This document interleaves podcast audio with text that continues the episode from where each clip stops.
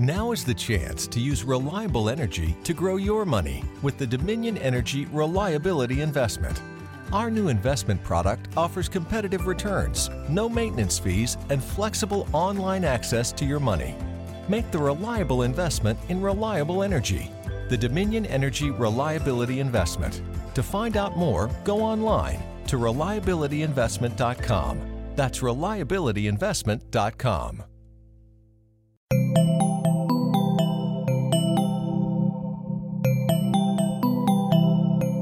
Bienvenidos a posta.fm, Radio del Futuro. A continuación, las respuestas a todas las preguntas que no te dejan dormir de la mano de querida Rosalba. Querida Rosalba, me reúno seguido con una persona que llega siempre entre 30 minutos y una hora tarde. ¿Cuánto tengo que esperar antes de poder irme? Atentamente, señorita puntual. Querida señorita puntual, tenés mucha paciencia. Dando por sentado que no es un superior de trabajo o un cliente al que tengas que tener contento, 30 minutos me parece muy razonable para que se te agote la paciencia y te vayas. Sospecho que si te atreves a levantarte e irte una vez, esta persona tan desconsiderada va a empezar a llegar más temprano.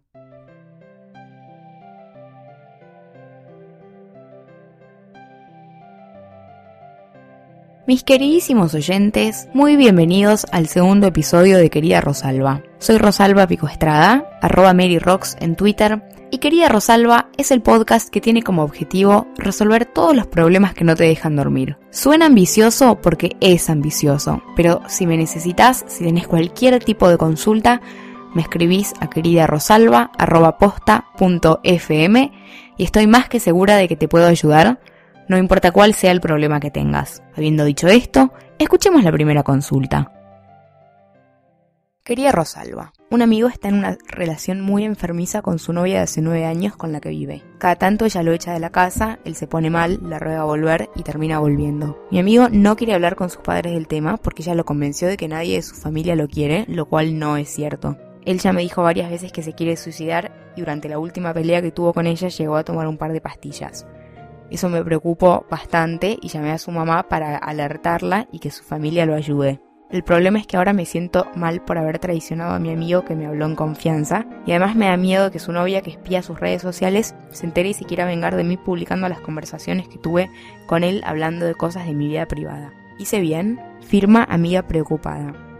Querida amiga preocupada, hiciste muy bien. Podés sentirte triste por tu amigo, pero de ninguna manera puedes estar, puedes sentirte culpable. Dos mitos muy dañinos sobre el suicidio son que las personas que hablan mucho del tema lo hacen para llamar la atención y terminan no haciendo nada y que es imposible ayudar a una persona que se quiere suicidar. Ninguna de estas dos cosas es cierta. Consulté con un psicólogo y con un par de centros de ayuda y todos coinciden en que alertar a alguien del entorno más íntimo es correcto incluso si sentís que puede ser a costa de tu relación con él. Tené presente que como amiga podés escucharlo, podés ser su oído, podés ser su hombro para llorar, pero no podés reemplazar al apoyo de un profesional, porque no es sano para él, no es sano para vos y no ayuda a nadie. Lo que sí podés y deberías hacer es alentarlo a que busque ayuda calificada y que hable con un psiquiatra. Mucha buena suerte para vos, mucha buena suerte para él y sabe que tu amigo tiene mucha suerte de tenerte.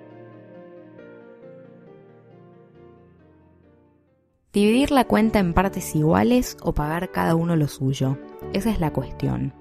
A mí me gusta dividir la cuenta en partes iguales, me parece muy fácil, pero solo funciona si es un grupo que se junta bastante seguido y si hay pequeñas diferencias que se van equilibrando a lo largo de varios encuentros. Pero si hay mucha diferencia en lo consumido o incluso en la plata que gana cada uno, el panorama cambia. Si sos la persona que no tomó vino y no querés pagar la diferencia, aclarale de entrada al mozo que tiene que armar dos tickets. Y si sos la persona que consumió más en una mesa donde la cuenta se está dividiendo en partes iguales, ocúpate de dejar más propina.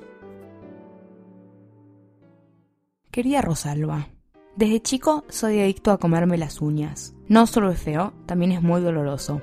Intenté desde ponerme esmalte amargo, que siendo hombre es una decisión muy dura, hasta ponerme cintas en los 10 dedos, pero no hay caso. Siempre termino atacando las uñas, especialmente en épocas de estudio.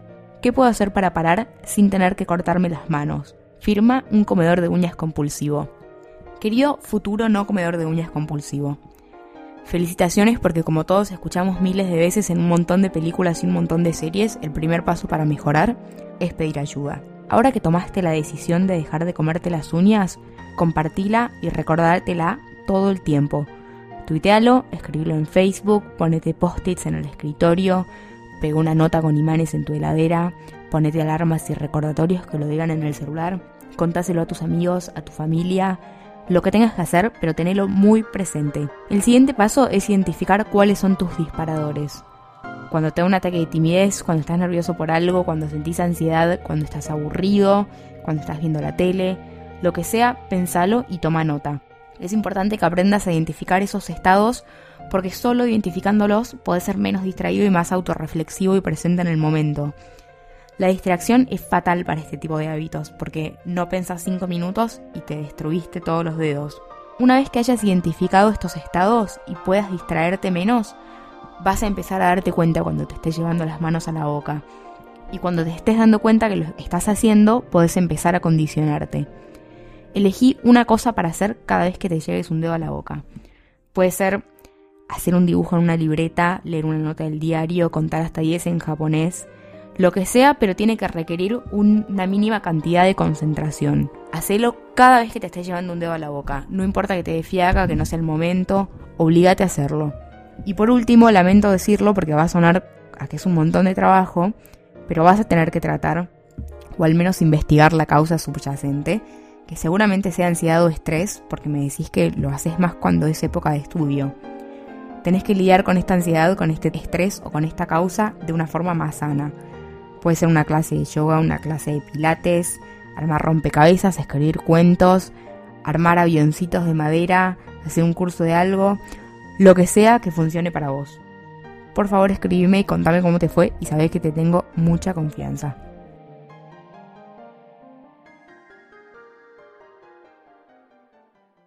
Si vas a una comida y te pidieron que no lleves nada, asumí que tu anfitrión te está diciendo la verdad y que no necesita nada. Si te da vergüenza caer con las manos vacías, que es algo que nos pasa a muchos, lleva algo para la persona que te invitó, pero déjale en claro que es un regalo y que no esperas que lo sume al menú. Querida Rosalba, muchas de mis compañeras de trabajo no se depilan ni aclaran el bigote. Algunas lo hacen, pero son desprolijas, les queda un poco y se nota. Mi problema es que no sé si me corresponde hacérselos notar porque no son mis amigas íntimas. Atentamente, observadora de bigotes femeninos.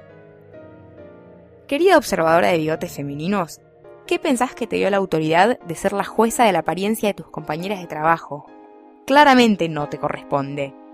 Es mala onda, es invasivo, es agresivo, te vas a poner gente en contra, no tiene ningún sentido. Las pequeñas mentiras y omisiones de cada día son lo único que hace funcionar la vida en sociedad y no entiendo por qué querrías arruinar con un comentario que no tiene pies ni cabeza un engranaje tan delicado. Aguantate las ganas de decir algo, y como mucho si alguna vez están charlando del tema, les podés contar reentusiasmada cuál es tu método infalible, pero no las critiques y no te pongas la gorra de la policía del bigote.